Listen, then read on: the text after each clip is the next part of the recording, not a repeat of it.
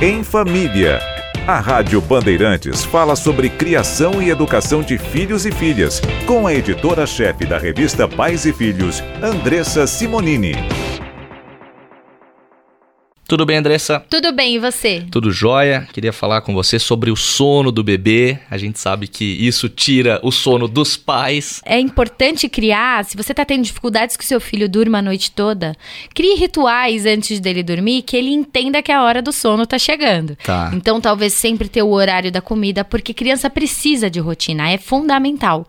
Faz bem para ela. Não pode estar tá aquela correria, brincando, a criança a milhão, vamos dormir. Não, Não. né? Você pode criar rituais antes que vão desacelerando o processo dentro de casa e ela vai entendendo que tá chegando a hora de descansar, Tá. E além disso, se a criança tiver sono durante o dia, deixa ela dormir. Não quer dizer que ela, se ela dormir à tarde, ela não vai dormir à noite, mas pelo contrário, ela pode já estar melhor descansada para entender o processo do sono. E só pra fechar, é importante o pai entender que cada bebê é de um jeito, né? Não tem de fazer comparação, porque ah, na casa da amiga é assim, né? Não, cada bebê tem o seu jeito, vai no seu tempo e não existe o jeito certo, existe o seu jeito, confia nele.